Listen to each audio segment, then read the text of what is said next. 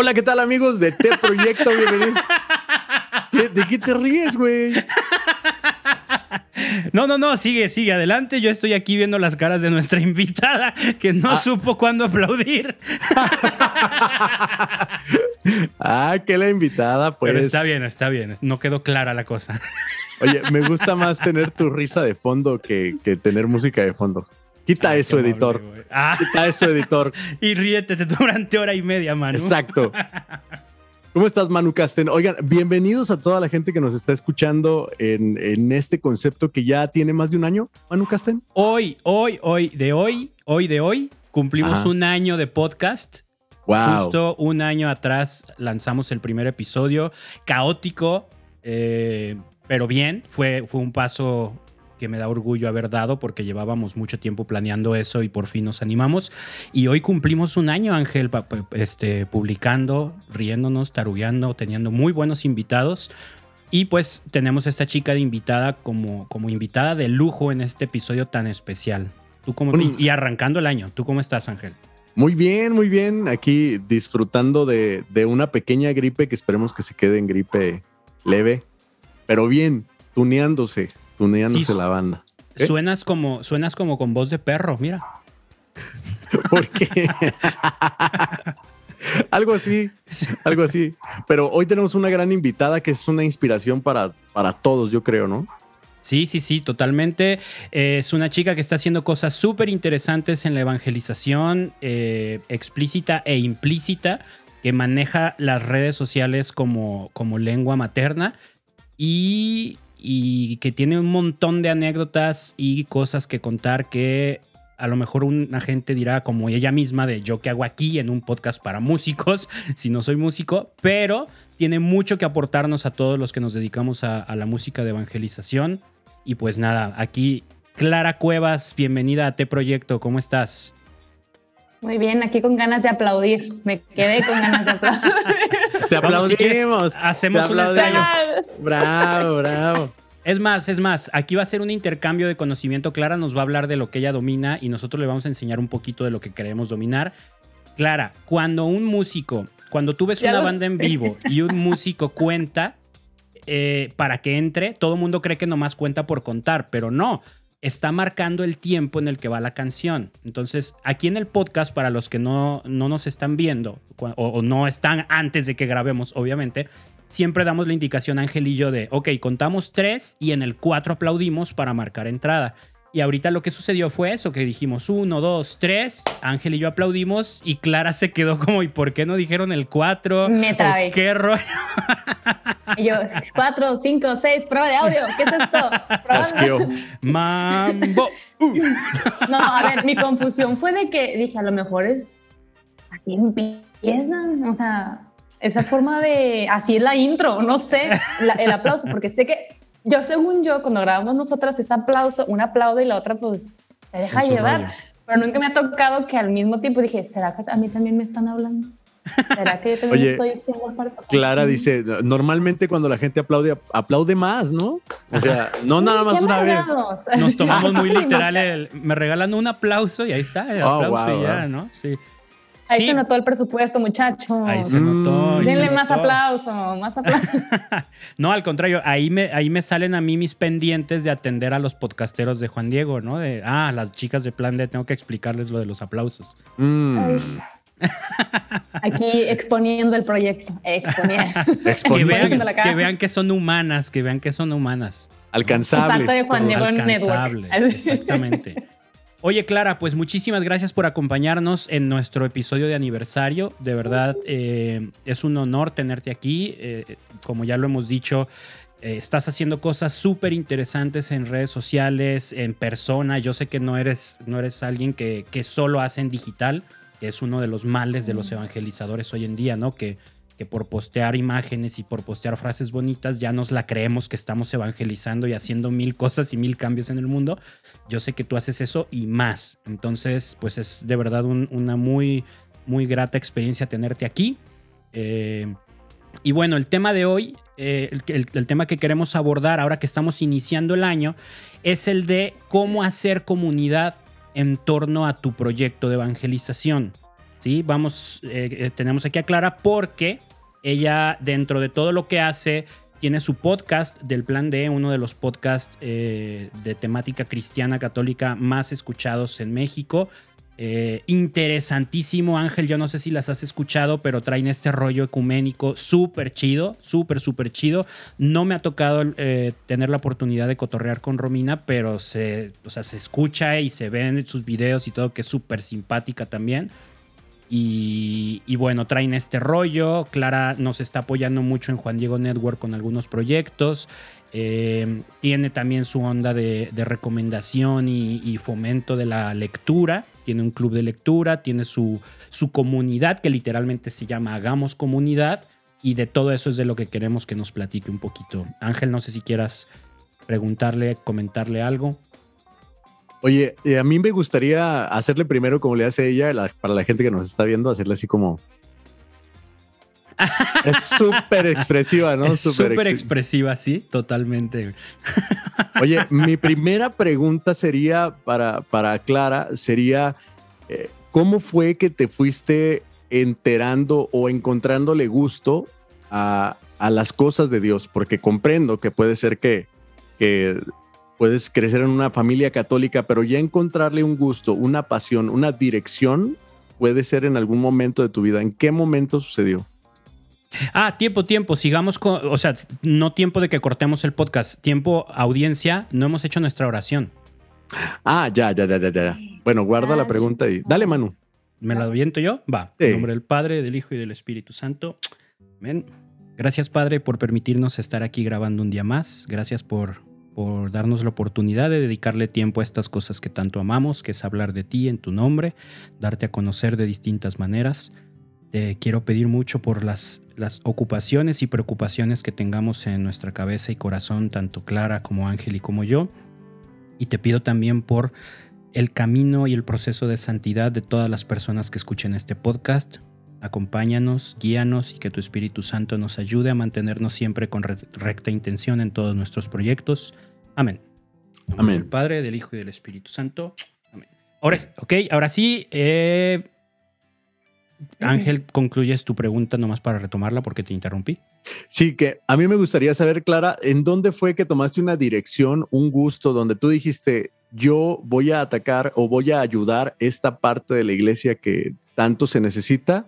¿En qué momento fue? Mira, básicamente sí fue en el momento de mi conversión. Así, en el hospital yo eh, vi a Dios cara a cara, ¿no? Básicamente me sanó.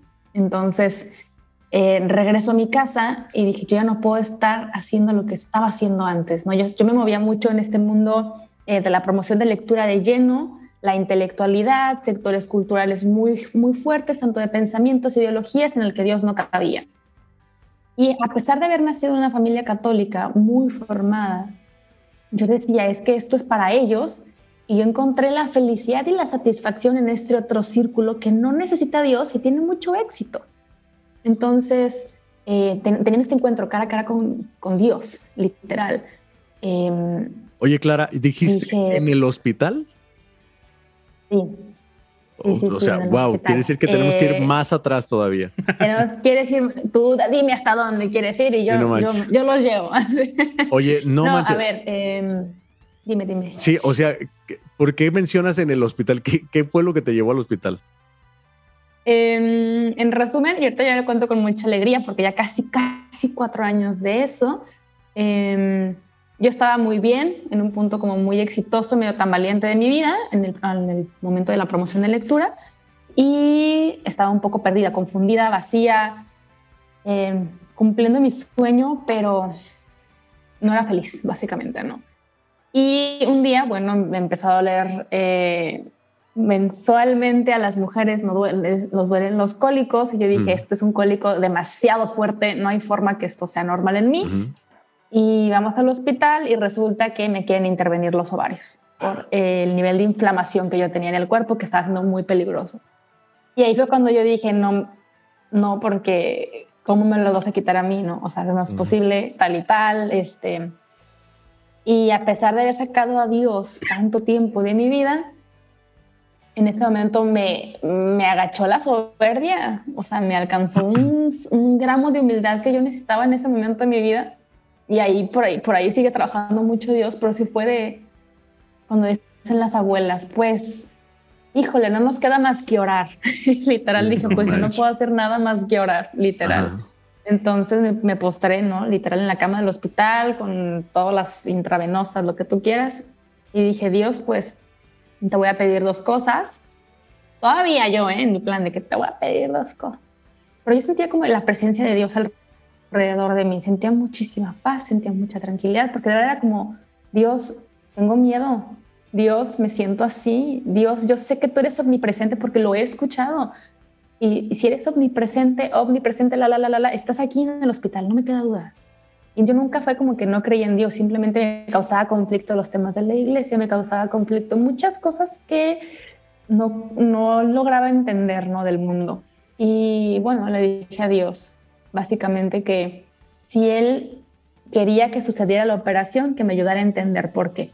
Pero si Él no quería que sucediera la operación, que me enseñara a hacerle, a saberle ser agradecida porque era una palabra que a mí me costaba mucho el agradecimiento y por algo no era feliz. Hay una frase que subió hace poco Rafa Piña en inglés que decía, no eres feliz porque vives para ti mismo. Y yo todos mis sueños los estaba haciendo para mí, para mí, para mí. Y por más que yo iba creciendo, no había nada que ofrecer más en, de mis talentos, ¿no? Y era todo para mí. Oye, Claudia, perdón, una pregunta. Sí, discúlpame que te, te interrumpa, pero quería saber, eh, estar dentro de ese contexto. O sea, cuando tú hablabas de tu familia, tú los veías como personas, sí, religiosas, por supuesto, pero tú decías, yo no me veo haciendo tal cosa que hace mi familia, o sea, teniendo esa devoción. Ok. Eh, mis papás son un matrimonio muy comprometido en la iglesia, muy coherente. O sea, tuve esa bendición y la tengo todavía de, de verlos orar en todo momento, en las buenas, en las malas, en todo, todo, todo, todo momento. Pero siempre estuvo esta libertad de decir, el domingo es Día del Señor, vamos todos a misa, pero es porque así tu papá y yo queremos formarlos a ustedes, pero no los vamos a obligar, no los vamos a mandar al infierno. Entonces como que nosotros cedimos porque dijimos, bueno, es familia. Ya más grande, pues ya cada quien fue diciendo, bueno, X los acompaño porque somos familia, pero no me convence mucho, pero aquí estoy, ¿no? Entonces, eh, mis papás son mucho, eh, ellos se conocieron en la, renovación carismática y digo, no es crítica, pero como que mi personalidad no iba mucho hacia ese estilo y yo pensaba que todo el estilo era así. Y yo decía, es que yo no siento, no me, no me, pero yo por, por ignorante, esa es la razón, yo no sabía que había tantas espiritualidades en la iglesia porque así yo pensaba que existía la cosa, o sea, no me interesaba buscar más porque tampoco era como que quería, ay, voy a buscar un movimiento donde yo, o sea, jamás. Y, y nada, como que pues no me sentía como, decía, bueno, ellos están felices ahí, son muy inteligentes, algún día se van a dar cuenta, pues si los hace felices, pues van a seguir y si no, pues se van a ir. Pero era como yo en mi soberbia, ¿no? Algún día se van a dar cuenta que vale la pena estudiar, no vale la pena esto. Y mis papás son personas muy inteligentes, muy estudiosas, pero yo decía, es que algo les falta algo les falta. yo a la que le faltaba todo era a mí, ¿no? Básicamente. Em, y nada, a mí eh, Dios en ese hospital pues, pues me sana. El doctor a la hora me dice que no me tienen que operar absolutamente nada, que mis ovarios están absolutamente bien, pero que necesito reposo, ¿no? Y yo en shock, porque no me quedó duda que Dios había sido quien había, intervenido en mí. Y cerca de mi casa hay una capilla de adoración perpetua mis papás van todos los días, tienen su hora específica, tal y tal. Agarré mi Biblia de la primera comunión súper empolvada porque dije, es que si Dios me sanó, Dios me va, a me va a decir ahora hacia dónde tengo que ir, porque yo ya no quiero estar donde estaba antes, porque es un mundo tal, tal, tal, tal, tal, y no. Entonces, eh, me acuerdo que fui a la capilla y yo le decía, Dios, ¿dónde quieres que te sea agradecida? Esa es la cuestión. ¿Dónde puedo serte agradecida, o sea, o sea, ya te, no, no creo que sea suficiente decirte todos los días gracias, gracias, ¿qué más puedo, dónde puedo serte agradecida? Y, y me acuerdo que en mi corazón yo sentía que él me decía, pues, ¿dónde estás? Y era todo este mundo intelectualoide, eh, con ideas bien contrarias a la fe. Y yo decía, no, Dios, no me pidas eso porque el feminismo es LGBT. Así de, Dios me va a sacar de este mundo, ¿no? Y Dios, no, métete más. Exacto, ándale. Te vas a quedar aquí. Así, ahí es donde tienes que estar justo bien. Y no, horrible, pero eh, me daba mucho miedo. Yo me acuerdo que estuve como cuatro o cinco días orando en el Santísimo, bueno, una hora específica, pero orando y llorando desesperada porque Dios, pero es que, ¿qué les voy a decir? Me van a decir que soy una ignorante, una fanática, tal y tal. Y me acuerdo que el Señor me regaló mi primer versículo, justo, creo que es el Salmo 30, siempre me equivoco, 30, 32, que dice, em, yo cambiaré en danza tus lamentos. Y tú, no, dije, y ahí dije, ok, claro, ahorita yo estoy llorando, pero Dios me va a hacer la mujer más plena. O sea, Él ya está trabajando en mí para hacer esa versión que Él anhela y que siempre anheló, ¿no? Y esto como que me dio para arriba y dije, ya está, y yo empezaba como que poco a poco subir una foto del Santísimo en Instagram, el del Rosario. Y no, la gente que me seguía en ese entonces era como... Claro. Ah, fanática, ¿qué haces? Y otra gente, hubo como dos, tres personas que me decían, Clara, yo nunca dejé de orar por ti.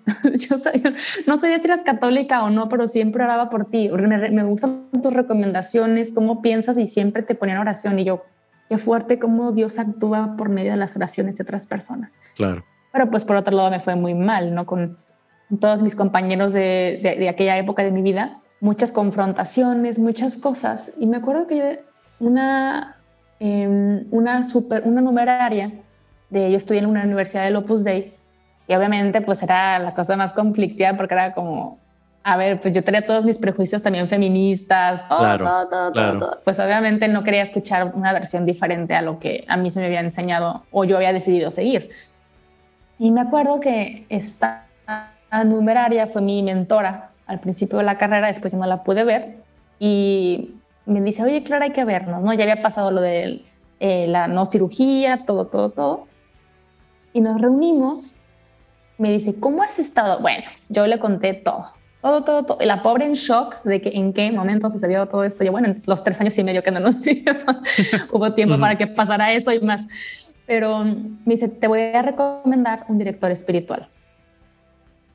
Me acuerdo que llegó a dirección espiritual y el sacerdote, yo iba en otra vez plan soberbio, ¿no? De que a mí, ¿qué me vas a decir? Que el Padre Nuestro ya me lo sé.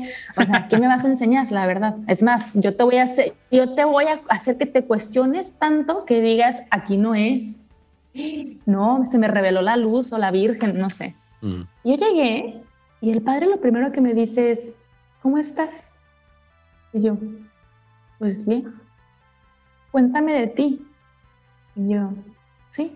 Y ya le conté mi historia, pero ese gesto tan sencillo de, a mí no me importan tus preguntas, a mí no me importa que sí que te causa conflicto, yo quiero saber de ti, o sea, tu persona clara, tu persona, no la que promueve los libros, no la de las redes sociales, tú, tu eso fue impactante porque me sentí mirada, me sentí mirada con amor, básicamente.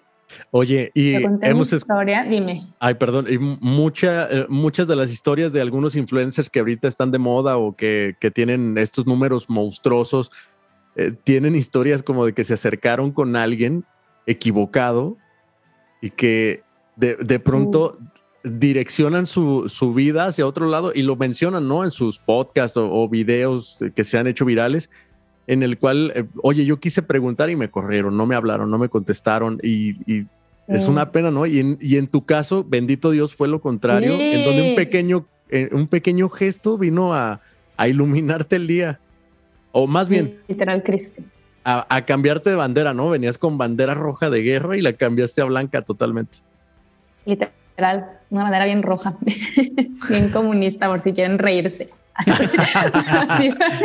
Oye, y ya que te acercas con este padre, que como dice Ángel, bendito Dios te tocó con paciencia y con sabiduría, eh, cambias tu bandera, empiezas, me imagino que empiezas un proceso de, oye, todo esto, todo este prejuicio que yo tenía de iglesia, de vida de fe, de todo este rollo, parece que no es tan como yo lo creía, ¿no? ¿En qué momento, o sea, pasó mucho tiempo, fue luego, luego, cuando te diste cuenta que ser parte de, o sea, que ser creyente, que ser católico, implica ser parte de un, de un algo más grande, implica ser parte de una comunidad, implica no ir sola. ¿no? ¿Cuándo te diste cuenta de eso? Porque muchos a veces nos habituamos a vivir la fe solos, ¿no? De yo no, no, yo no me hallo aquí, yo no me hallo allá. Pero aunque, aunque te esmeres en hacerlo solo, nunca vamos, nunca vamos solos, ¿no? O sea, no vas a misa y nomás estás tú. Eh, o sea, siempre, siempre hay una comunidad en torno, a veces más viva, a veces más apagada, a veces más cercana, a veces no tanto, pero en general, o sea, es una ley. Si eres católico, no vas solo. ¿Cuándo te cayó ese 20 de, ah, o sea, es importante estar rodeada, es importante compartir mi fe y mi proceso con más gente? Híjole, creo que fueron distintos momentos clave. Justo como bien mencionas, empecé a tomar esta dirección espiritual con todas mis dudas, ¿no? De que por qué Dios permite el mal, que por qué la mujer no puede ser sacerdote, tal, tal, tal, tal. Y todo tenía una respuesta. todo, y para mí era como, pero ¿por qué la gente no lo sabe? O sea, no, no entendía yo muchas cosas. Y se supone que somos tantos bautizados, se supone, o sea, como que no entraba en mi cabeza este esta magnitud de documentos, esta magnitud del amor de Dios, esta magnitud de mi historia, tu historia de salvación. O sea, nos estamos perdiendo una riqueza impresionante por buscar tesoros en la tierra, ¿no? Y no buscar y no acumular los tesoros en el cielo. Y entonces em, me acuerdo una vez que yo ya empezaba como un poquito a compartir más de mi caminar con Jesús, porque mucha gente le empezaba a dar curiosidad de que, ay, pero ¿por qué sigues a Dios si la iglesia eh, no permite que las mujeres sean sacerdotes? Y yo por dentro, nada, a ver, tú me quieres provocar como yo quise provocar al sacerdote. Y sabes qué, si hay respuesta. Entonces yo empezaba como que a armar unos, unos esquemas entre, entre eh, de cómo yo lo entendí citando esto, esto, esto, esto. Entonces se lo pasaba a mi director espiritual le decía, padre, ¿yo puedo hablar de esto?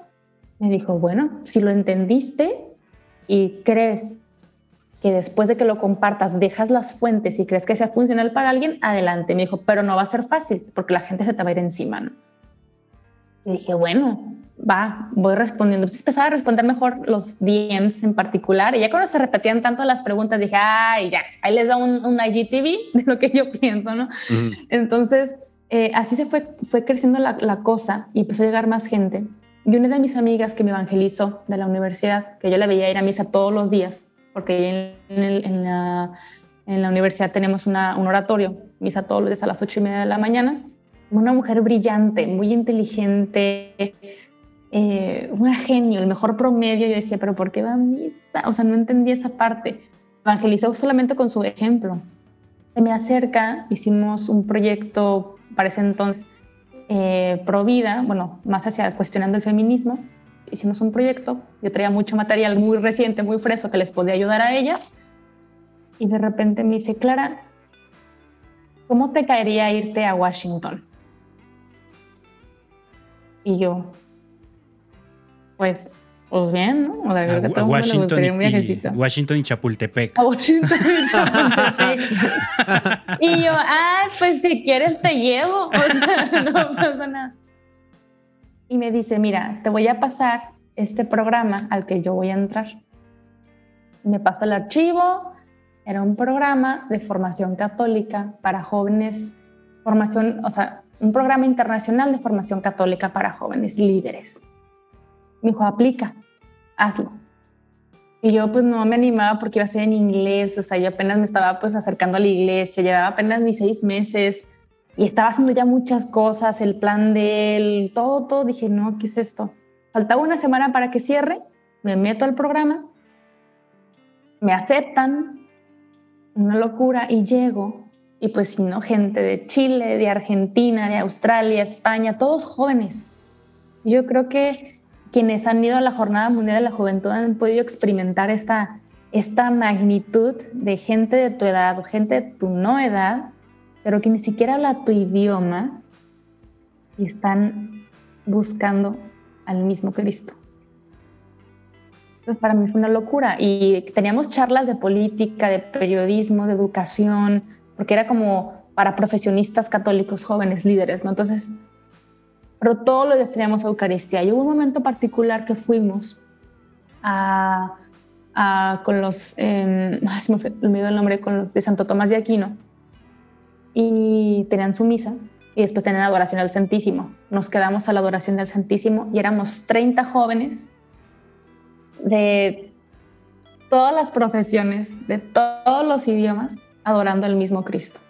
Y yo ahí entendí, o sea, me, me puse casi a llorar de decir, es que este programa se acaba en tres días y este güey que es de Australia va a ir a misa y se va a presentar, se le va a presentar al mismo Cristo que esta morra de, de España y yo de México y la unidad de la iglesia y los santos. Y, o sea, para mí fue como verlo, de decir, la revelación ¿cómo es posible literal, que ¿no? este que está aquí mismo, que, está, que tengo aquí presente, es el mismo Cristo que mis papás están adorando? O sea, no, fue como muy, muy, muy denso de procesar, pero fue como un...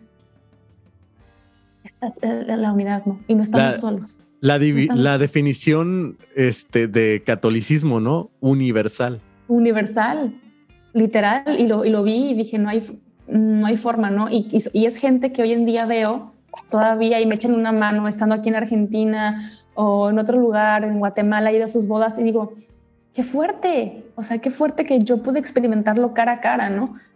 Y, y- y creo que a partir de ahí dije, uno, la fe no, o sea, claro, es personal, tu relación con Cristo es personal, pero no me lo puedo quedar yo. O sea, esto que estoy viviendo ahorita de, de, comunidad, de iglesia, se tiene que expandir, ¿no? Para más, para más personas. Entonces, fue una, una locura y lo sigo viviendo y lo sigo experimentando, sobre todo acá en Argentina, ya les contaré, pero una locura. Justo por ahí quería ir. Eh, en ese momento allá en la experiencia con Argen- en Washington, perdón, te das cuenta de la magnitud de, de lo que es la iglesia en cierto sentido, te das cuenta de la universalidad, de la unión, del, del todos estamos en torno a un solo, ¿no? A Una sola persona que es Cristo. Ese es el darte cuenta. ¿Qué repercusiones tiene el decir pertenezco a una comunidad ya en cuestiones prácticas en tu vida? Porque muchas veces nos damos cuenta de la verdad, pero no la dejamos ser parte de nuestra vida día a día. En tu caso, Ujú. ok, ya vi que esta es la realidad. ¿Cómo empezó a, a- a ser parte de tu día a día el decir soy parte de una comunidad? Mm, Básicamente, eh, creo que me ayudó a entender la, la fragilidad que todos tenemos, ¿no? Que a veces cuando decimos, ah, es que la iglesia, todo el mundo siempre pensamos como, ah, Roma, la iglesia Roma, la iglesia cuatro paredes. No, no, no, yo.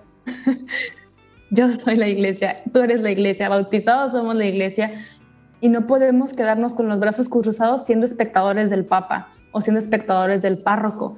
Y es como, somos iglesia y la iglesia tiene que salir y tiene que evangelizar. Entonces, eh, me ha ayudado a, a, tomarme en serio este, este camino, este rostro. Y obviamente, pues hasta el mismo Cristo, pues no anduvo solo, ¿no? Entonces, ¿quién soy yo para andar aislada? ¿Quién soy yo para poner mis propias reglas? ¿Quién soy yo para decir cómo mover mis propias cosas?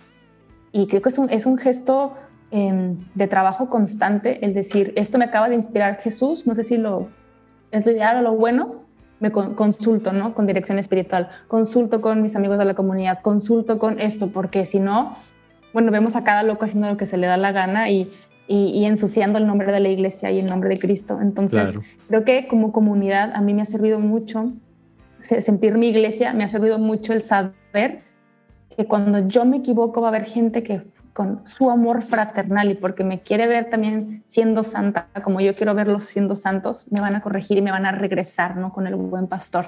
O yo al revés, ¿no? Creo que eso es lo que más me ha he visto, experimentado mucho más este año que lo que es el año pasado, de, de ser comunidad, de ser pues una iglesia santa.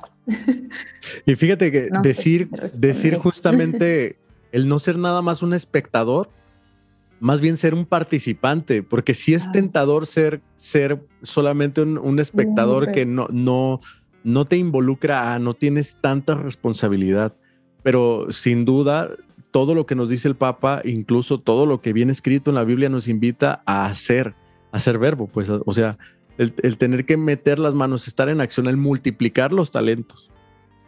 Claro, ¿no? Y, y, yo creo que el ser espectador te permite no tener nada que perder y todo que ganar. Ándale. O sea, exacto.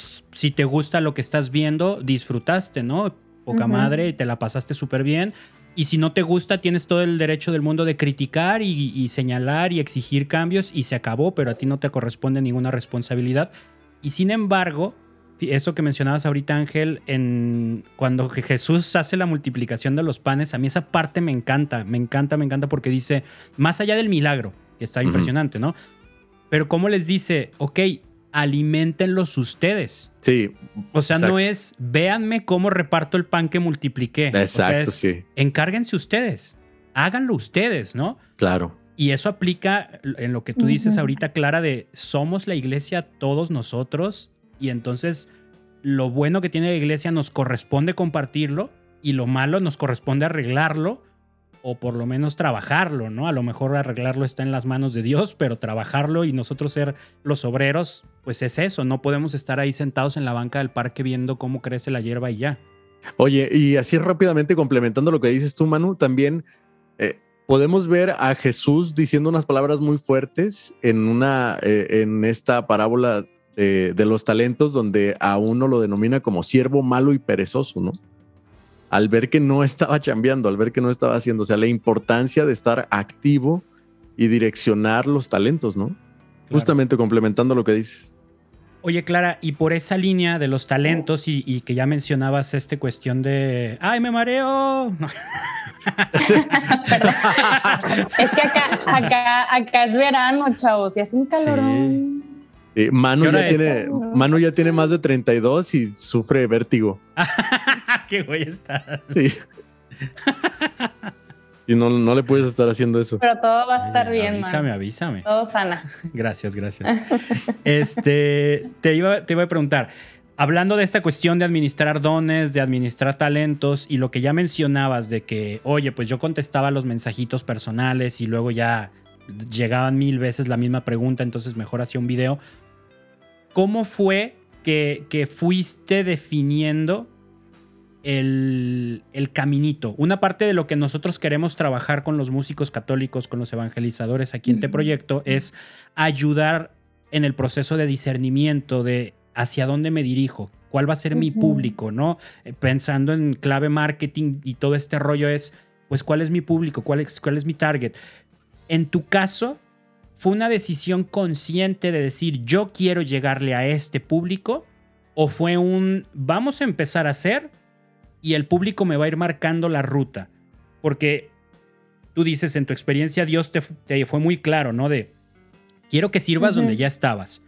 Pero eso, eh, según entiendo y lo que he visto de seguir tu trayectoria evangelizadora, se ha ido evolucionando poco a poco y ahorita tienes eh, esta gente, este, esta comunidad en torno a ti que te sigue, que escucha tu podcast, que está atenta a tus redes, tú decidiste así de quiero llegarle a chicas de tal a tal edad, de tal, tal, tal, o tú empezaste a hacer y fue cayendo quien tenía que caer. Mira, yo estaba muy enfocada a YouTube y mi cuenta de Instagram era como algo muy, muy personal, que la fotito en el acuario, que, o sea, no era nada. Y yo ya no quería usar mi canal de YouTube por la raíz con la cual yo la estaba moviendo. Entonces mi público en, Instagram, bueno, en YouTube era casi siempre el mismo que tenía en Instagram y en Twitter en aquel entonces que tenía otro Twitter. Pero era gente de mi edad. En aquel entonces yo empecé a los 17 y terminé como a los 20, 21, 22, ¿no? Era gente de ese rango de edad. Yo a los 17 todavía veía Dragon Ball, güey. Ya sé, güey. Qué pena poder decir que mi única. Y ya Clara ya súper moviéndose con la élite intelectual del, país. Qué y feo decir. Dragon Ball. Ya sé, güey. Qué feo decir que el mayor proyecto a mis 17 era despertarme, güey. Era, es una bendición, Ángel. Sí, sí lo sé, pero... despertarse a sus 17 Exacto. Y ya si quería hacer algo intrépido era bañarme. Ah. Pero nomás él se quedaba, no manches, qué pena. A veces me bañaba sin despertar. Y a veces no había proyecto, pues, o sea. no había proyecto. No había, no había proyecto. Ay, qué locura, no manches. Cañón, ¿eh? Estas generaciones, Ángel. Sí, ya sé, no manches, no, no manches. Le dio vértigo a mano otra vez. ¿Otra vez? sí, a mí se me bajó la presión ahorita nomás de escuchar. A mí me subió, no chingues. me sentí mucho más presionado. Sí, ya Ay, no, pero, pero bueno, eso, explica mucho de, de, que empecé muy chica, ¿no? Con prueba y error, pues yo seguía estudiando. Este, de cierta forma, esto definió la carrera universitaria que quería estudiar.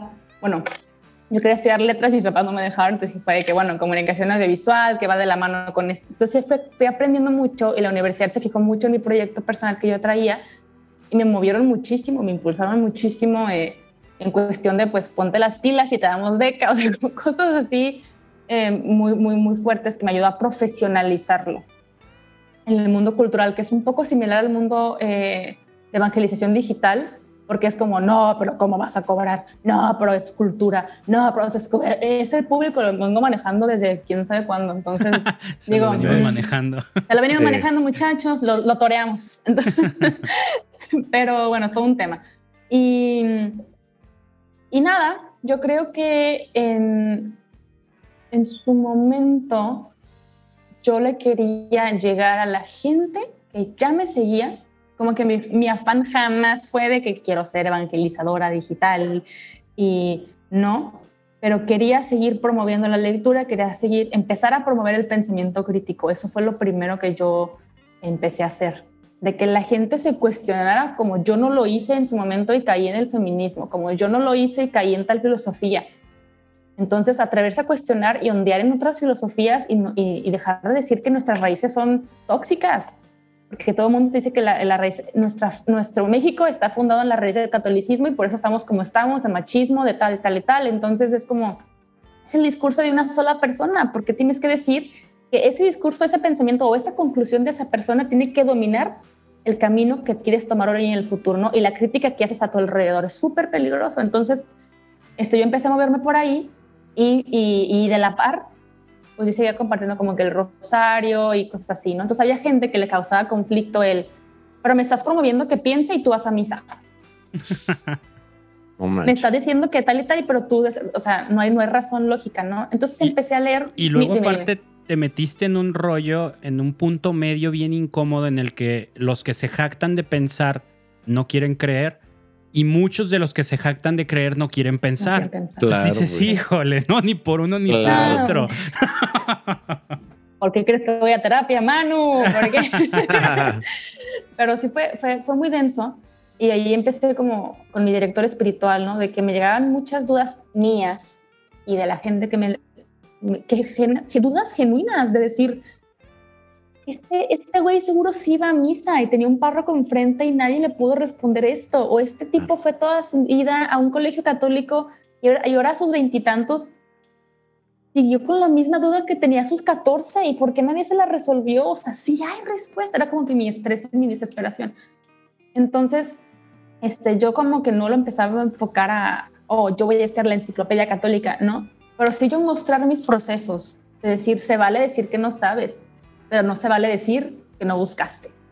Mm, y entonces como que yo empezaba a, leer y a estudiar y mucho que me daba mi, director espiritual, y ahí me di cuenta de una frase que decía Santo Tomás de Aquino y la toma Benedicto XVI, o no sé si, sí, Santo Tomás de Aquino, que decía que la fe y el amor eh, no están peleadas o algo así, ¿no?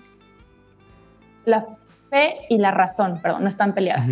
Pero yo veía mucho católico utilizar esa frase para masacrar ignorantes. Entonces era como, no, es que la fe y la razón, si van de la mano, tú que no sabes, no crees, no sé qué, ¿no? Para tachar gente que no es católica. Entonces yo me di cuenta de eso y dije, pero tampoco el amor, o sea, es una, tres, tres, es una fórmula de tres, la fe, la razón y el amor no están peleadas porque quieres separar una de la otra. Entonces, así como a mí se me presentó con ese gesto del sacerdote de, quiero conocer, te quiero, o sea, la caridad, ¿no? Que es lo que promueve mucho el Papa Francisco hoy en día salir a las periferias con esta caridad, con este recogimiento, con eh, tal y tal y tal. Y mucha gente que me seguía en ese momento, sí era como, estaba muy lastimada. Y es verdad, o sea, ¿por qué seguir negando que no, la iglesia nunca debe... No, pues todos hemos sido mal testimonio. Y hemos lastimado fieles, o hemos lastimado gente que se quiso acercar y no supimos cómo hacerle por no estar en docilidad y en atención al Espíritu Santo y, ver cómo manejarlo, porque si no estamos en oración decimos babosada y media. y, vamos espantando fieles y estando también. Sí, Pero el Espíritu Santo lo arregla, nada más hay que ser fieles. Dentro de la babosada va la semillita de la eh, gracia. exactamente, bendito Dios.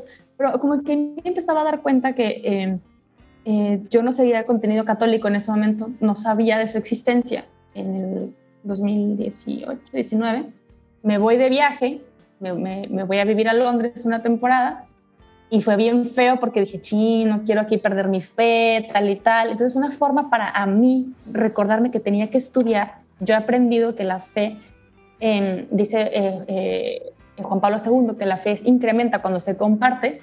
Entonces yo decía, quiero que mi fe crezca.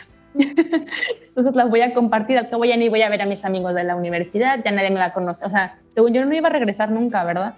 Em, y, nada, yo creo que empecé a, empezar mi diario espiritual, me acuerdo, y leía eh, un salmo y leía eh, el Evangelio de, Lucas, iba así, un día, un día, y luego mi oración personal, ¿no? Entonces lo que yo sentía en mi corazón, al día siguiente hacía un videito, súper cortito, un IGTV súper chiquito, y se empezó a difundir, se empezó a compartir, y luego Catholic Link este, los cinco influencers católicos que debes seguir. Yo sé que como que hay otros cuatro, hay, hay un término. hay otros cuatro. o sea, yo tenía gente...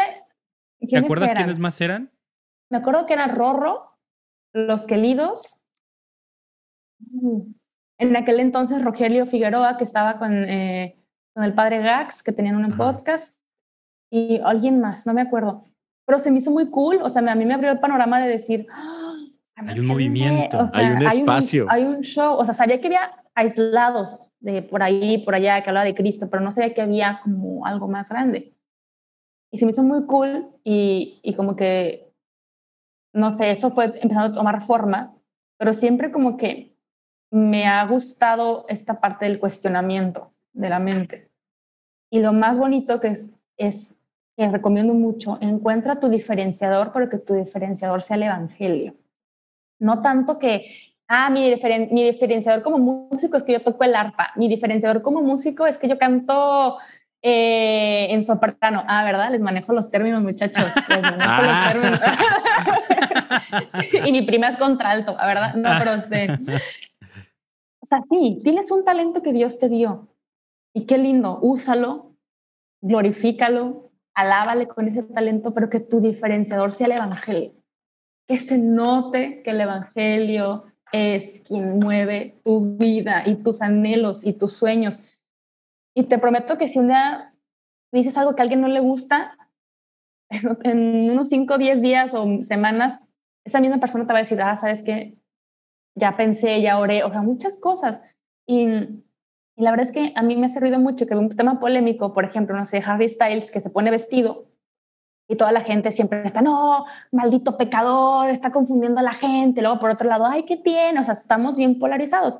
Entonces, como que lo veo dentro de la iglesia, lo vemos dentro de las familias, lo vemos dentro de todas las partes músicas, lo que quieras, hay una polarización tremenda donde ya no queremos tener disposición a escuchar al otro porque sabemos que no me va a enseñar nada, cuando el otro siempre tiene algo que enseñarte, aunque no estemos de acuerdo. Entonces, es como saber escuchar, medir qué dice uno, qué dice el otro, pero qué me quiere decir Jesús a mí.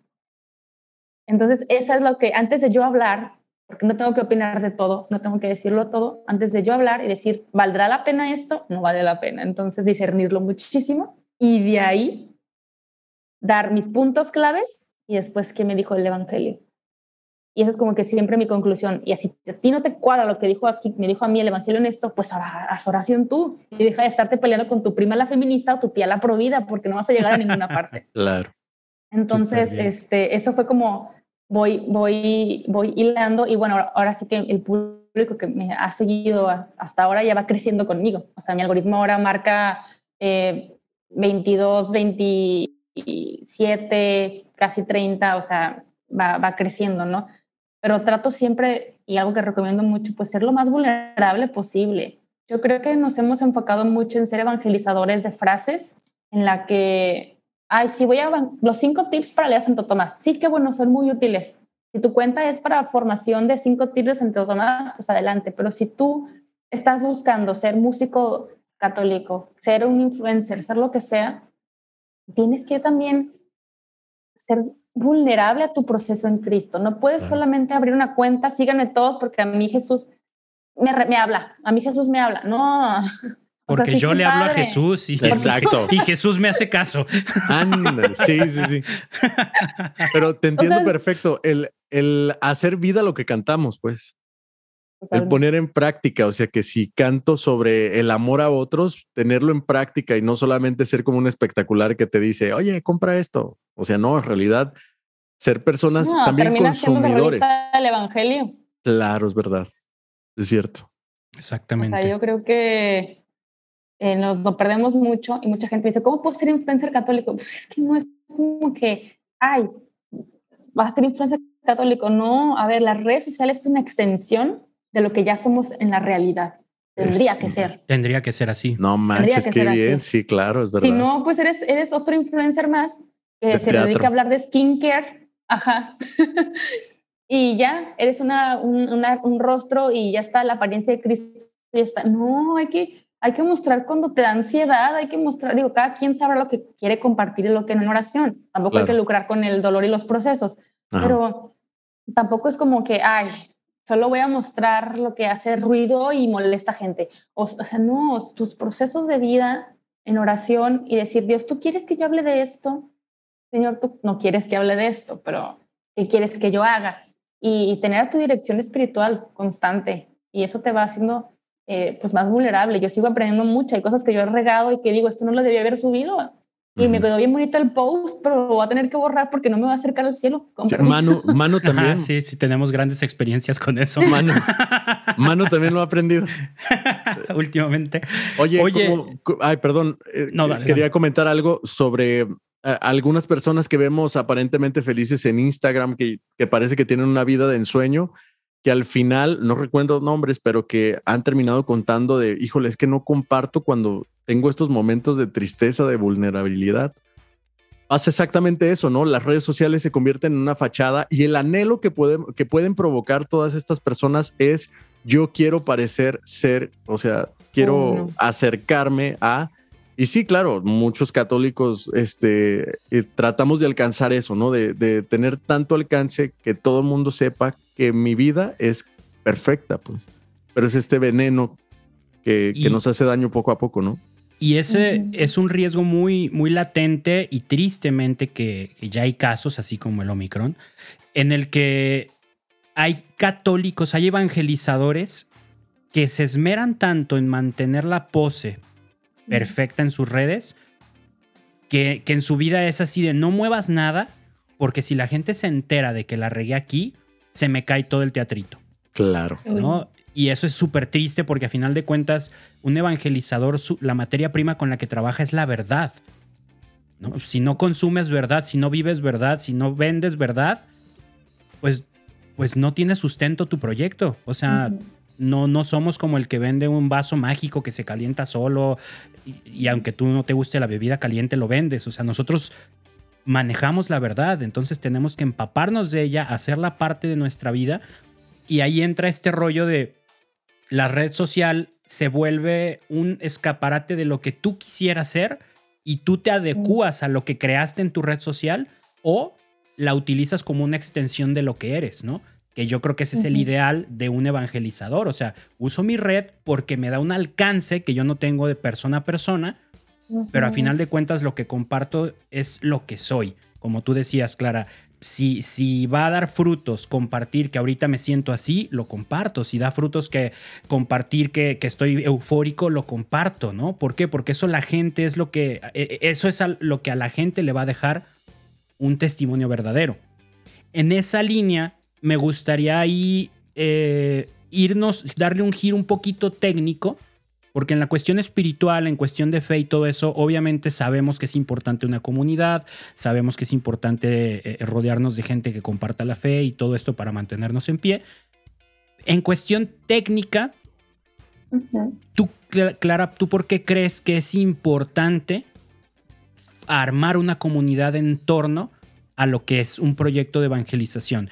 Partiendo de, este, de esta cuestión en clave marketing, también se habla mucho de esto, ¿no? De que, o sea, lo que hace que la gente haga clic contigo es mostrarte vulnerable, es mostrarte persona. O sea, la gente hace clic con quien, con quien se puede identificar. Entonces, en este rollo de marketing digital te hablan mucho de, de muestra, o sea, no solo subas post de ventas, no solo subas contenido de valor, también sube contenido de confianza, ¿no? Este tipo de rollos.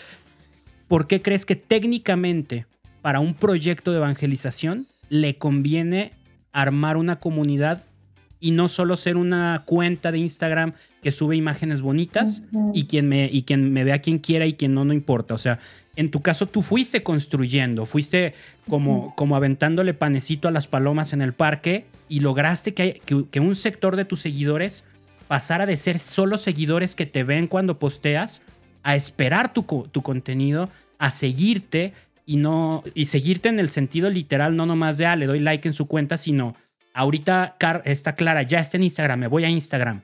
Ya abrió YouTube, me voy a YouTube. Ya tiene otro Twitter, me voy a su nuevo Twitter. Está en Patreon, me voy a Patreon. O sea, literalmente te siguen. ¿Por qué, ¿Por qué, crees que es importante formar y, armar eso en torno a un proyecto de evangelización? Mm. Yo creo que eh, algo que he visto mucho en la iglesia y en los proyectos de evangelización es que se piensa que entre menos calidad haya, es que es más amor, es, hay más Jesús. más amor. está más Jesús. O sea, entre más brillos y piolín tenga el Cristo alrededor de esta imagen, ahí está eh, Jesús. Esa tendencia, esa tendencia yo creo que la empezó Juan Bautista, San Juan Bautista de me, voy a me voy a vestir con la menor calidad posible, unos harapos de camello y aquí va a venir Jesús. Amén. Acompañado, acompañado de esta frase de es que a Dios no le importa eso. Ajá. A Dios lo que importa es tu intención. Son los corazones. Los corazones. Pero, a ver, en un mundo, honestamente, de tanta competencia eh, visual, estimulante, de tantas cosas, nosotros como cristianos de esta generación no nos podemos quedar atrás. Y no es para ganar eh, eh, público, no, es porque si vas en TikTok, lo que ves, tu algoritmo principal, aunque no tengas cuenta, es pornografía pura, eh, contaminación visual tremenda. Y de repente a mí me ha pasado un, un, TikTok ahí evangelizador, ¿no? Entonces no podemos quedarnos fuera. Claro. Y no podemos como que, ay, a mí se me ocurrió solamente subir uno, pues está bien. Pero si lo vas a hacer, lo quieres hacer de manera eh, de tiempo completo, profesional, a lo mejor de medio tiempo, como tú quieras, hay que hacer las cosas bien y hay que hacerlas como las está haciendo el mundo, pero no, no como las está haciendo el mundo, ¿sabes? O sea, el, estilo, el formato, eh, las técnicas, hay que aprenderle a los mejores, pero siempre purificando todas las intenciones, purificando todos los proyectos, purificando Dios, te lo pongo en tus manos, para que sea el quien lo maneje y no, y no la avaricia y no este, la avaricia de likes, o sea, siempre tiene que pasar este por este gran filtro de purificación. Entonces, sí es bien importante tener comunidad, porque eh, los grandes influencers lo tienen, sacan un día una pluma y ya se le vende un millón de plumas. Nosotros no te queremos vender que, ah, quiero vender a Jesús, pues no, pero quieres anunciar el evangelio, que llegue a más personas, sí hay que tener mente creativa, hay que tener, eh, ahora sí que eh, la mente abierta y no decir, no, es que ellos son del diablo, pues no. y como bien dice la palabra, no, los hijos de las tinieblas suelen ser más astutos que los hijos de la luz, pero Dios nos dio creatividad y no podemos usar esa creatividad para decir no, porque es pecado. Claro. Ay, no, porque ¿cómo voy a hacer esto? Ay, no, o sea, nosotros mismos tenemos una mentalidad agachona y le damos las miserias al rey. Y esa es la verdad. o sea, tenemos esa costumbre, cada quien da lo que puede, pues. Pero si ya estudiaste diseño industrial, si ya estudiaste música por cuántos años, pues no les des la miseria al rey. Y una parte importante es hacer tus redes sociales profesionales. Y no tienes las herramientas, te lo juro que siempre hay alguien ahí de la iglesia de tus seguidores o de tu comunidad que puede ayudarte a profesionalizar esto y llevarlo a una dirección más pro. Pero hacer comunidad. Por eso no empieces solo. Literal, vas haciendo comunidad primero con los tuyos y les planteas tu proyecto. A ver, hagamos comunidad, que es, la comunidad que, que, que, pues, me inspira el Espíritu Santo, me atrevo a decirlo así, en noviembre del año antepasado, 2020. Porque yo decía, yo quiero hacer yo quiero conocer a 10 personas de las que me siguen, porque en ese momento eran como 20 mil, ¿no? Yo decía, al menos 10. Igual que nosotros. quiero conocer. Ahí, sí. bueno, con un, como con tres ceros menos. Sí, o sea, nosotros tres juntos. o sea, son los 20 mil de Clara y los tres tuyos y los tres míos. Amén. No, pero justamente eso yo dije, pues al menos quiero conocerlos. ¿no? Entonces lanzo una rifa de, oigan, quiero hacer comunidad con algunos de ustedes, vernos una vez al mes en Zoom. Eh, pues inscríbanse, ¿no? Y dejé un concursillo que solamente los primeros 10. O se metieron mil. Y yo dije. "Mm, No, no, van a caber. Dije, bueno, entonces los primeros 15. y ya porque dije, quiero hacerlo chiquito, ¿no? Y era gente de Colombia, de Perú, de Estados Unidos, de México y creo que una que estaba en, en Alemania. Entonces nos, nos, nos sentamos, nos reunimos y resultaba que la gran mayoría eran líderes juveniles. Que fue como que Dios agarró mi algoritmo y dijo, estos tienen la misma inquietud que tú de quiero formación y no la recibo. Y mi padre no me pela, el, el sacerdote no me pela, o mi catequista no nos hace caso, o mi líder juvenil no me hace caso en esto, pero quiero formación porque sé que sí hay, porque lo veo en tu cuenta, que tu director espiritual te dice las cosas. Entonces, ¿De dónde las sacas? Exacto, ¿de ¿de dónde dónde las ¿De sacas? dónde sacas? la no? sacas? Entonces, eso fue bien importante de ver que mi necesidad también la tenía mucha gente en la iglesia. Pero ya cara a cara, no solamente porque yo iba posteando y me mandaban dudas, era como, aquí hay algo. Aquí hay algo que se puede hacer. Y eso para mí fue como, lo voy a agarrar, Señor. Y me o sea, esa comunidad chiquitita duró como tres meses. Y después este, dije, a ver, esta gente tiene dudas del celibato, del abuso sexual, del feminismo, del la, la, la, pero millones, millones, millones que dije, yo no me puedo sentar a estudiar un tema por mes. Está imposible. Pero conozco una persona que ya estudió este tema toda su vida. Hablemos de esta persona, ya estudió este tema toda su vida. Y estos de acá tienen esta duda. Entonces, ¿qué tal si los junto, no? O sea, como esta mediación. Dije, pero yo no lo quiero hacer gratis. A ver, espera, espera. Esta, Antes, esta persona... dime. antes de seguir avanzando, justo entraste en la que yo quería que fuera mi siguiente pregunta de cómo comenzar, cuál sería un primer paso, cuáles serían los primeros pasos para armar una comunidad en torno a tu proyecto. Nos comentabas que, que empezaste a tener esta inquietud, querías conocer a gente de tus seguidores, se juntaron estos 10, 15, se metieron mil. Eh, en ese caso, o sea, en tu caso fue, tú estabas generando, tu proyecto se enfocaba en generar un, un pensamiento crítico y por ahí va la línea. Si lo tratáramos de, de traducir a un lenguaje general, no, no de tu proyecto, no de músicos, en general, ¿cuáles podrías tú considerar o recomendar que pudieran ser los primeros pasos para alguien que tiene una inquietud de quiero hacer comunidad? O sea, ya me cansé de solo postear, solo postear, solo postear y, y que a veces me den likes, a veces no. Quiero armar una comunidad en torno a lo que estoy haciendo. ¿Qué, qué podría ser un primer paso para decir, venga, ya comencemos con esto? Claro.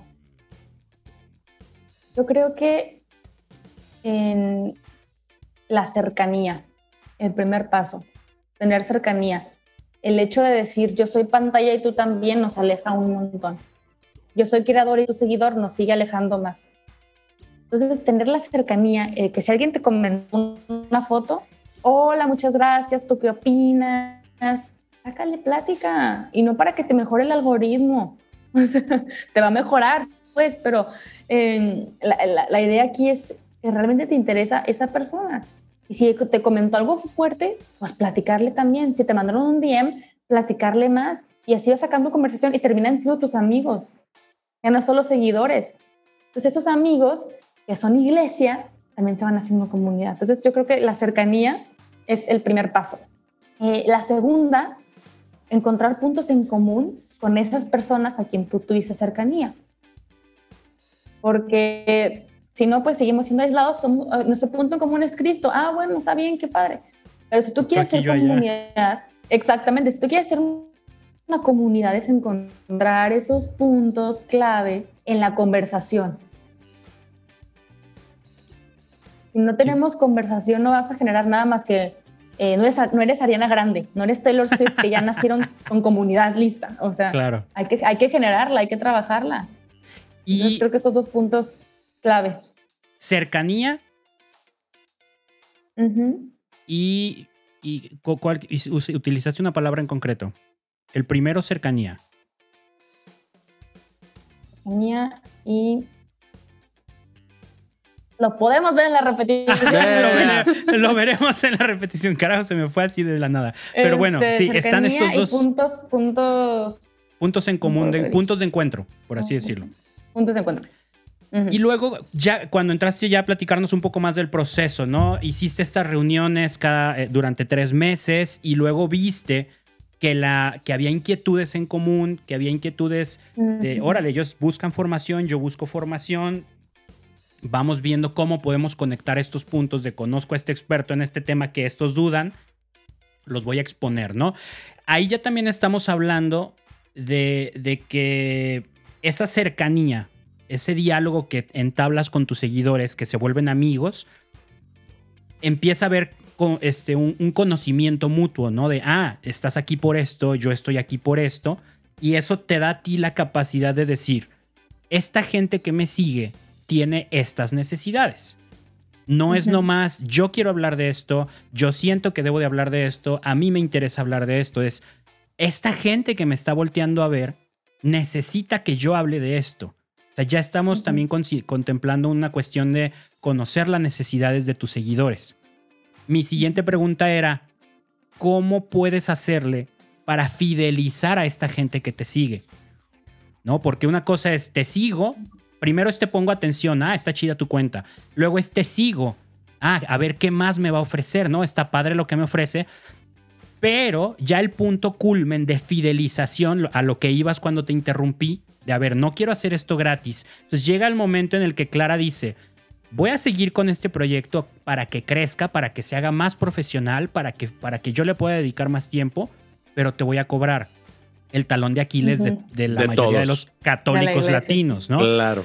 ¿Qué hiciste antes para que la gente dijera, me vale madre que me cobres? O sea, lo que sea, tú, tú, sígueme dando contenido porque me gusta, porque me interesa. ¿Qué hiciste para que la gente pasara esa barrera? Em, yo creo que fue trabajo también de año y medio de pandemia en el que yo decidí dedicarme a hacer de esto de calidad. Eh, me invitaban a comunidades, empecé a hacer, empezó pues, a hacerse mucho ruido, eh, como que la forma en la que yo hablaba, la forma en que transmitía ideas. Y como que alguien me dijo una vez, es que me gusta seguirte porque no, no hablas de una fe romantizada, de que, ay, es que el Espíritu Santo te ama. Me hace unas cachetadas, ajá, que yo dije, ay, perdón por golpear, no era mi intención. Pero creo que eh, en ese momento, cuando yo dije, ¿cómo puedo yo seguir mejorando esto de calidad? Y empecé a ver que quién sacar el club de lectura. Yo en su momento, cuando yo lo hacía presencial, que estaba en, en otros ambientes, cobraba y también se me venían encima. Les decía, de la experiencia pasada en presencial, ¿cómo lo puedo hacer digital? Y, y, en ese momento un influencer que tiene otro rubro me dijo, ¿por qué no haces un Patreon? Y yo, ¿qué es un Patreon? Entonces me senté a investigar, a estudiar. Me metí al Patreon de una chica que tocaba el ukulele, yo para explorar mercado, para entender cómo funcionaba, qué ofrecía, cómo lo ofrecía, cómo le hablaba a la gente.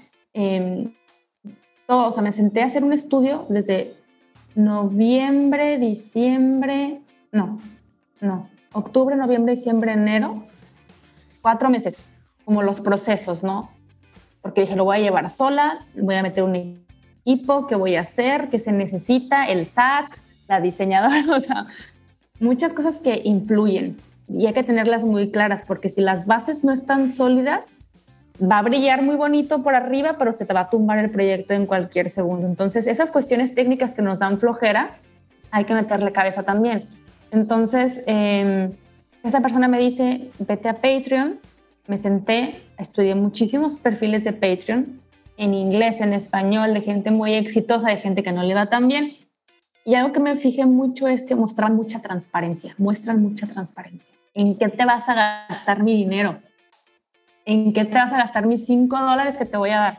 Porque darte like en tu reel que vas a subir ahorita no me cuesta. Darte like en tu perfil de acá no me cuesta nada. Suscribirte me es gratis. ¿Qué me vas a ofrecer acá? ¿no? Básicamente es rendir cuentas, es ser súper transparente.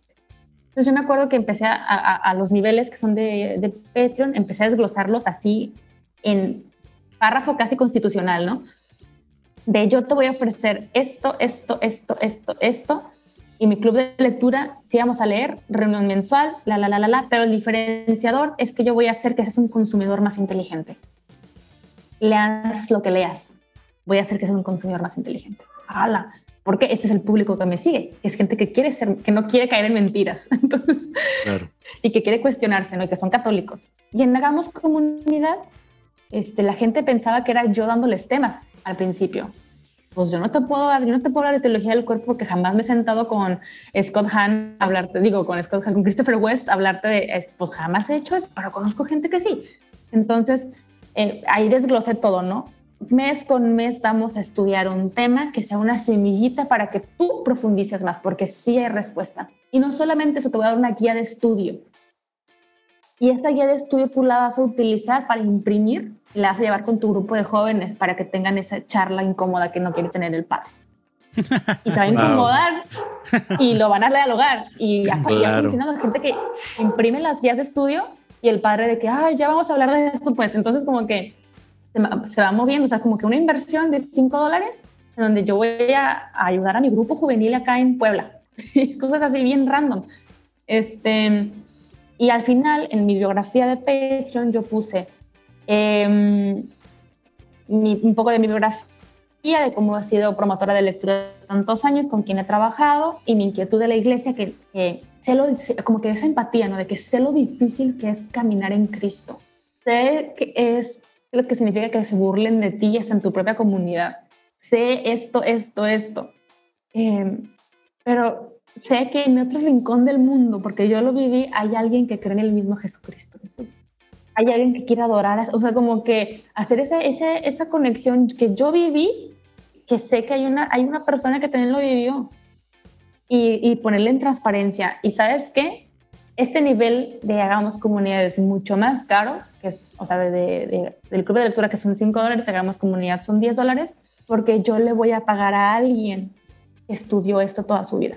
Y no me parece justo, al menos que esta persona nos quiera donar eh, su tiempo, pero no me parece justo que no le redituemos esto en una forma de bendición. Y claro, yo me llevo la mitad porque yo soy la que está llevando toda la logística, todos los procesos, pago luz, pago pago renta en este caso, pago esto, esto, esto, y ser lo más transparente posible y decir, yo me dedico a redes sociales y las redes sociales es un, es un, es un foco para que cualquier marca me quiera buscar y yo también de alguna forma decir, uff, quiero caer en la tentación de que me patrocine, pero no, de enfocarme 100% al anuncio del Evangelio sin yo querer ceder a las presiones, porque seamos honestos, redes sociales es, un mundo de egos y vas creciendo, vas creciendo y te vas moviendo. Entonces yo, yo decía, no, Señor, si tú quieres que yo, yo haga esto en este momento y se va a acabar cuando tú quieras, y siempre lo digo en comunidad, esto se acaba cuando Dios quiera. El día que Dios me quiera otra lección se va a acabar y ya está, ¿no? Me va a sacar los ovarios ahora sí, o lo que. No manches. ahora sí, se acabó, ¿no? Se pasó. Ah, como acabó todo. Con el guante. Lo entendiste a la primera. O sea, así. Te dije, mujer. Oye, o sea, la verdad es que sí, básicamente no, no, eso. Fíjate, sí, parece sí. que parece que, como si te hubiera pasado las, preguntas, como si hubiéramos planeado la entrevista súper bien, porque justo eso, ¿no? Nos diste la respuesta, cómo fidelizar a la gente con transparencia y, y, y con constancia, ¿no? Así de fácil. Y mi siguiente pregunta, que ya también la respondiste, era cómo mantener activa y atenta a esa comunidad, porque fidelizarlos es bueno. A ver, te voy a pagar, pero a final de cuentas, si en un mes o dos no convence, pues me voy. Y de seguro habrá quien sí se va, ¿no? Y quien, quien sí te ha dejado ahí, ya, órale, gracias, no es lo mío. Pero también ya nos diste la respuesta muy trascendente y yo creo que muy importante, ¿no? Cómo mantener activa y atenta a la gente, haciendo que esto no quede en bonitas reuniones de Zoom. Mm, exacto. ¿no? O sea, te estoy dando una guía de estudio, no nomás te estoy dando información que luego verás tú qué haces. O sea, al dar esta guía, les estás pasando la estafeta de la responsabilidad como diciendo, yo asumo este rollo de armar estas reuniones, yo organizo, yo me encargo, no te preocupes, pero tú te encargas de que esto llegue a la parroquia. porque yo ya, yo Clara ya no llego a, las parroquias de todos, ¿no? Y entonces el dar ese, ese manualito, ese, esa guía de estudio, yo lo veo así como, no, o sea, no te puedes ir solo con esta reunión, tienes que hacer algo allá.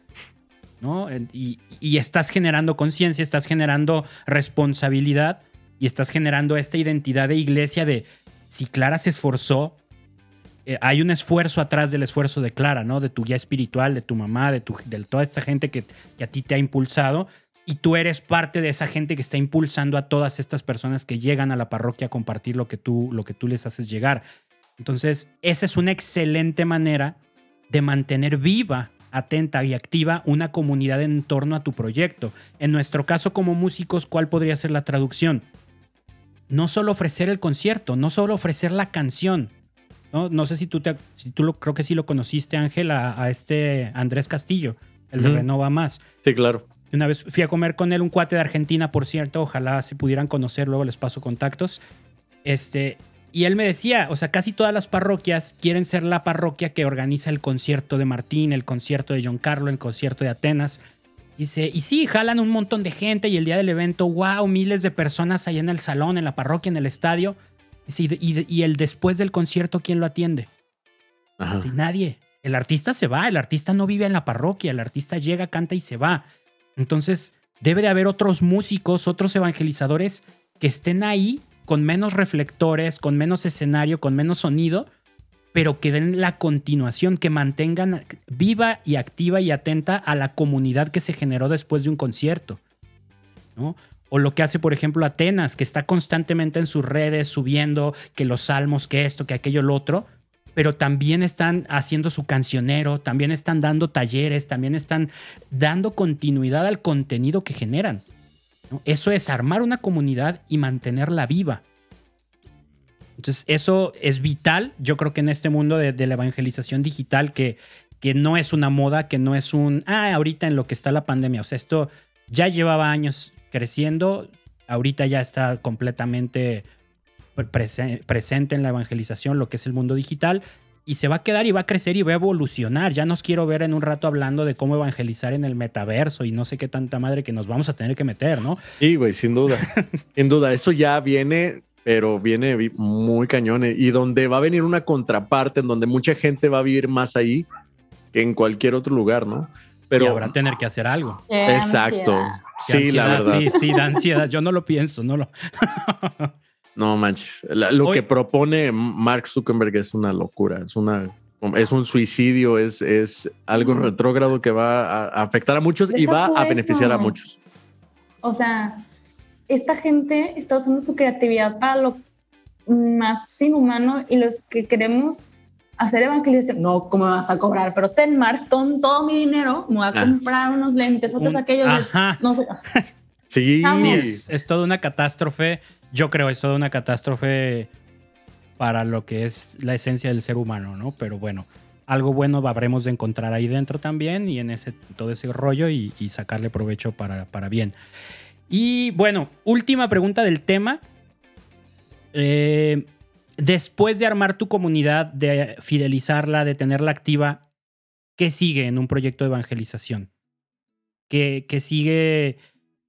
¿Tú qué tienes en mente? O sea, tú dices, venga, ya cuando armaste todo esto, listo, ya tienes para vivir ahí, listo. O sea, te jubilas cuando quieras. O Dios exige más, o hay que, o, como tic tic boom, ¿no? Escribes una y ¿qué sigue? Pues escribir la que sigue y luego escribir la que sigue. ¿Tú qué piensas que, es el camino después de armar una comunidad digital? Yo creo que... Em, y voy a hablar de mi novio, ¿ok? no me gustó tu pregunta, déjales ah. platico mi, mi novio. no, no, no, no, es que tiene, tiene una línea que me, hizo muy sabio, porque él siempre habla de los sueños. Y él cuando, cuando nos conocimos hace dos años, y él me decía, sí, Clara, tienes que tener un sueño. Y yo de que, mi sueño. No, mi sueño es llegar al cielo. Sí. Como católicos, ese es el sueño. Pero ¿cuál es tu sueño aquí en la tierra? Y es como, no sé, entonces entre una crisis fatal, así que no tengo un sueño, soy una inútil, o sea, horrible, ¿no? Y me acuerdo que en oración, en agosto de este año descubrí que, cuál es mi sueño, ¿no?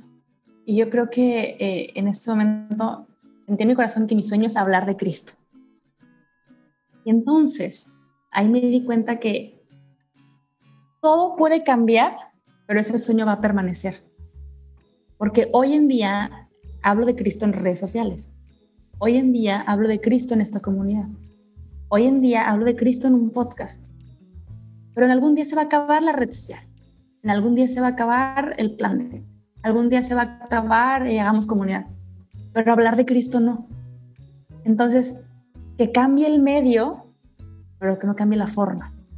Entonces, si tu sueño es alabar a Cristo a través de la música, bueno, a lo mejor lo en un concierto. A lo mejor ahora es súper exitoso con una comunidad.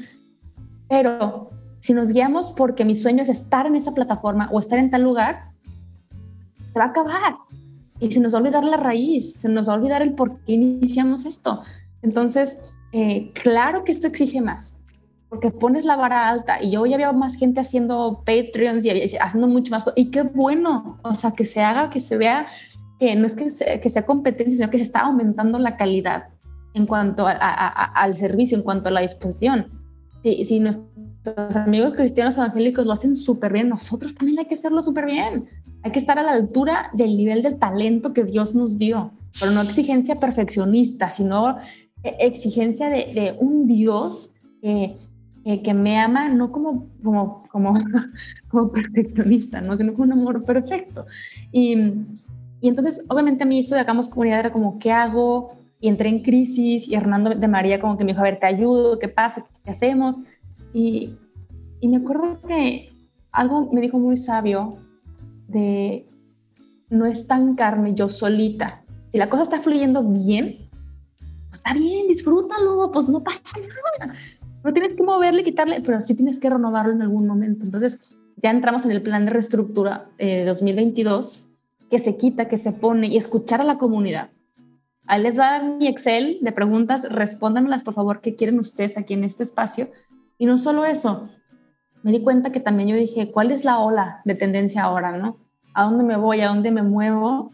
Eh, pero para yo también mantenerme fresca y no solo compartir por compartir, sino también a mí como católica, no como influencer, como católica se me exige que yo esté en constante formación.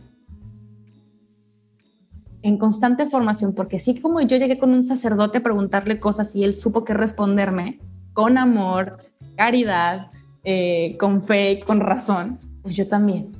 Es lo mínimo que puedo dar de todo lo que me ha dado Dios a, este caminar. Entonces, creo que para todos, tengas comunidad no tengas comunidad, es el paso que sigue. Seguir en constante formación y oración formación, oración, formación, oración, o sea, piedad, y, doctrina, siempre de la mano.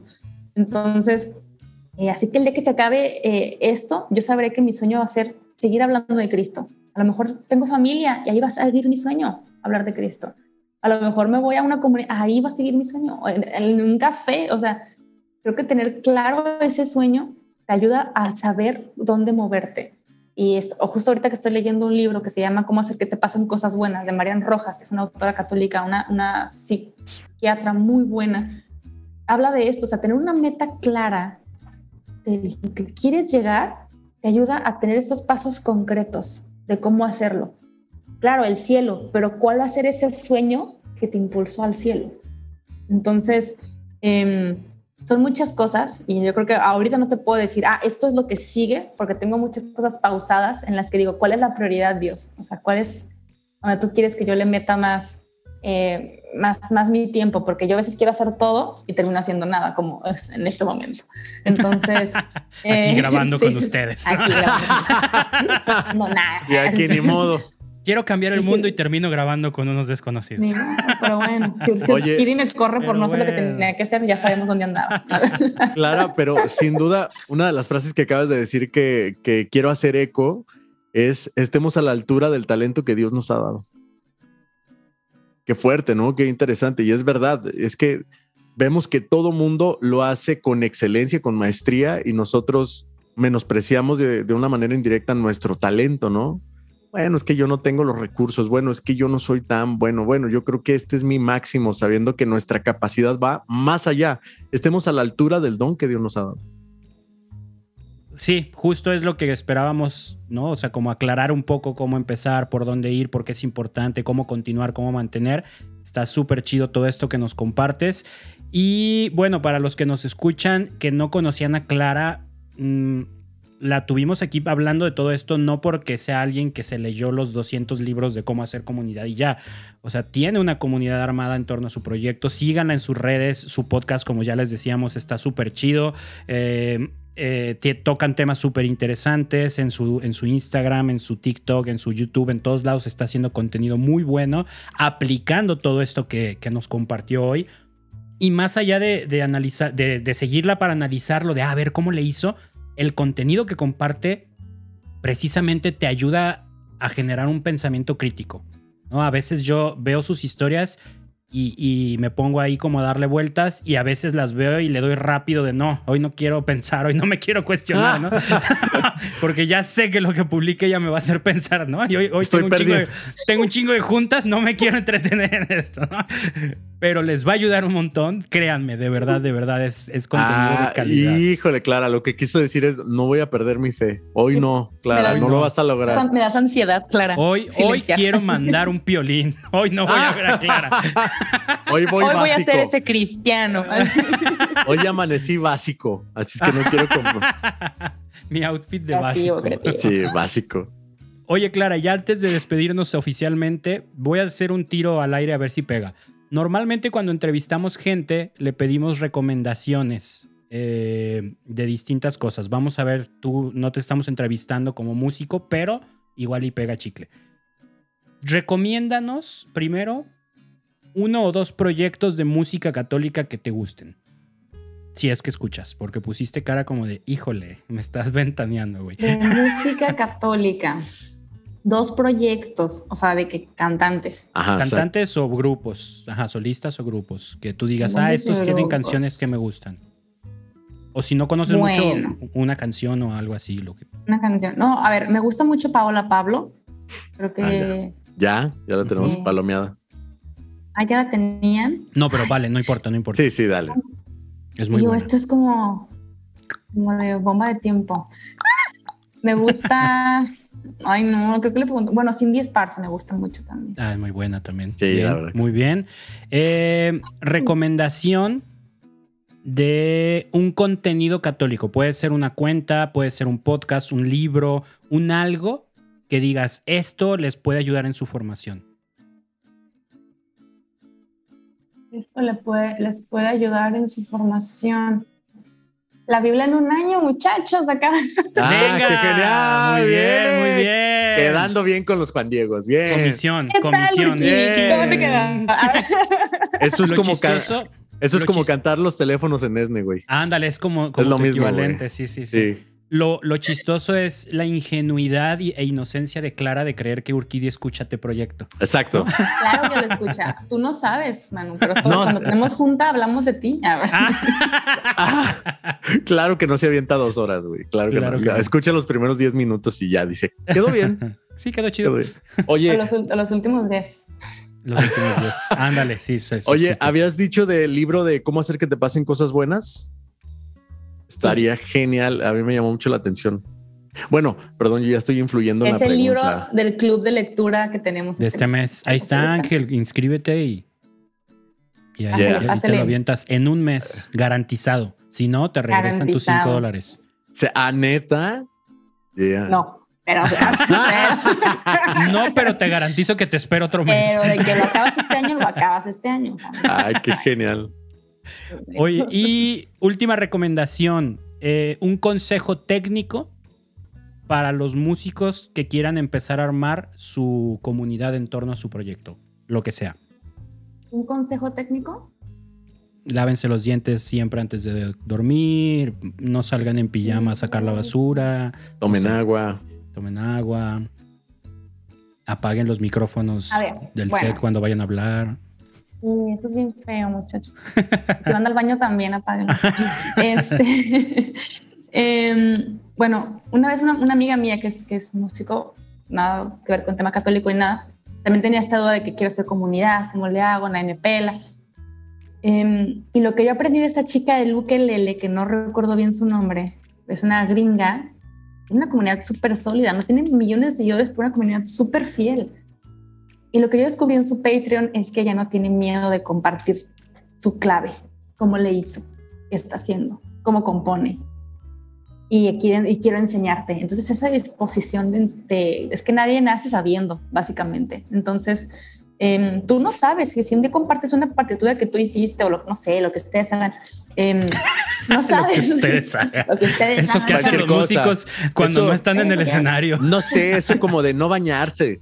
O sea, esas cosas que hacen ustedes. No cortarse las uñas. Ah, ah, ay, sí, pues es verdad. Ah. No, pero, esas cosas, esos detalles, no puedes, a lo mejor algún día alguien que tú ayudaste termina siendo parte de tu banda o algo así, no lo sé. O sea, termina siendo como algo muy, muy de comunidad y más de comunidad digital e iglesia. Entonces, compartir esos dones creo que es muy, muy sabio. Y ahora dice esta amiga, ¿por qué no haces tutoriales? ¿Por qué no haces Creo que Cenet ahorita lo está haciendo eso. Claro. De clases de canto, este, pero canto para alabar a Dios. O sea, que se marque muchísimo eso. Em, tips, consejos. Eh, aunque tú digas, no, pero yo no soy Atenas, pues obviamente no eres Atenas, eres Juanito, eres lo quien sea, o sea, eres otra persona totalmente diferente, con otra historia totalmente diferente, pero con algo que compartir. Entonces, este consejo va para mí, pero sí deja de menospreciarte y haz las cosas, o sea, ya, o sea, ya es suficiente con eh, decir que no eres suficiente, pues si quieres saber, si sientes que no eres suficiente, pues entonces ya, ya es tu problema, pero el don lo tienes. Entonces creo que eso es como que algo muy, muy, muy en clave. Estudia tu competencia que no sea del rubro católico, porque también eso, nos viciamos mucho en que, oye, es que Paola Pablo está haciendo esto, Kerry está haciendo esto, y yo no, o sea, pues claro que no, pero estudia lo que está haciendo un músico alternativo en Estados Unidos, en Londres, o sea, salte, o sea, expande ese círculo. Así como yo con la evangelización digital, casi todo lo que yo me inspiro es con gente que ni siquiera es católica. Pero digo, esto se le ocurrió a esta gente tan creativa ¿Cómo lo puedo hacer que vaya aquí con, no, no moldear el evangelio a mi manera, sino como que esto que ponga encima del evangelio? O sea, ¿cómo lo puedo hacer? Entonces, expande ese círculo. O sea, qué padre que te gustan seguir a todas estas cuentas, pero salte de, esa burbuja o de esa cámara de eco que todos van a terminar compartiendo peolines en algún momento. esa, es la, esa es la cuestión. Buenísimo. Ángel, ¿algo que quieras preguntar, comentar, señalar, aclara? Eh, aclaro que. Ah, ya, ya, ya. Aclara, por favor. Ah, ya, ya, ya. No, la verdad, muy agradecido contigo. Todo lo que dijiste es totalmente inspirador y, me parece que tienes ahí un, un, ángel ahí muy, muy fuerte. Siento como que ese cambio en tu vida puede hacer como una repercusión fuertísima a toda la gente que te escuche, sin duda alguna. Ahorita el tiempo que tenemos escuchándote ha sido revelador para mí. Y ha sido genial. Incluso hasta me quedé callado demasiado tiempo. No, podía creer lo que eh, estaba experimentando. Entonces yo decía, wow. No es normal. ¿De dónde le viene tanta sabiduría a esta, a esta muchacha? Pero sí, sin duda alguna, ha sido una experiencia muy chida al tenerte aquí. Gracias, gracias. Y dije, está bien padre el otro invitado de Manu, no habla, pero qué pasa. qué mala onda. Ángel acá ah, sacando una poesía, ¿no? Sus palabras más hermosas para agradecerte. Y Clara, ¿y este quién es? Oye. sí. ¿Pero Oye, era el técnico? Ah, ¿No era el ingeniero de sonido? Oye, Clara, ¿y, esa foto que tienes ahí? Ah, no, sí, sí, respira. Tu foto parpadeó, Manu, tu foto parpadeó. Creo que sí quedó trabado desde el minuto cuatro. ¿Qué pasó? Qué manchada. No, es que a mi, ángel me dijo, no, yo soy, me dijo Manuel, ángel es bien llevado, no sé qué. Yo estaba esperando así de que, pero dígalo, dígalo. Es que, ah, no, no, dígalo, Me sentí intimidado desde el minuto dos, pero muy bien. No, no manches. No, no te creas. Muchas gracias, muchachos. De verdad ah. que, es la forma en la que eh, voy a, voy tratando de ser dócil, como quiere Dios que le sea agradecida. Entonces, pues me encomiendo sus oraciones, de verdad, gracias. Eh, y pues, pues a ella, seguirle dando, nos vemos pues, en la Eucaristía, ¿no? Básicamente. Buenísimo. Pues muchísimas gracias, Clara, de verdad, lo mismo que dijo Ángel, así tal cual. Eh, muchísima admiración por todo lo que haces, sí, por dos, totalmente. Muchísima admiración. Es un placer estar trabajando contigo en Juan Diego. Es un placer haberte tenido aquí para arrancar el año con este episodio de lujo. eh, cumplir un año, arrancar 2022 y aportarle este granito de arena a todos los músicos evangelizadores que nos escuchan. Y bueno, pues nada, eh, ya saben, nos pueden encontrar en redes sociales. Estamos en Instagram como T Proyecto Off, en Facebook como T Proyecto, en TikTok como T Proyecto el podcast y canal de YouTube como T Proyecto. Y nada, se vienen muchas cosas. Vamos a retomar justamente nuestra comunidad con los grupos de diálogo. Vamos a empezar a, trabajar con algunas asesorías que nos han estado pidiendo. Así es que T Proyecto viene con muchas cosas este año también. Un, vamos a retomar nuestra tradición de hacernos bolas, este proyecto, un proyecto para proyectos musicales. Y bueno, que Dios los bendiga. Clara, cuentas con nuestras oraciones y las de nuestro público, te lo aseguro. Los vamos a obligar, vamos a ir de casa en casa. Sabemos quiénes son nuestros tres públicos. Entonces los obligaremos a orar por ti y nosotros nos encomendamos a tus oraciones. Ángel, muchas gracias. Clara, muchísimas gracias. Nos vemos. Chao. Bye.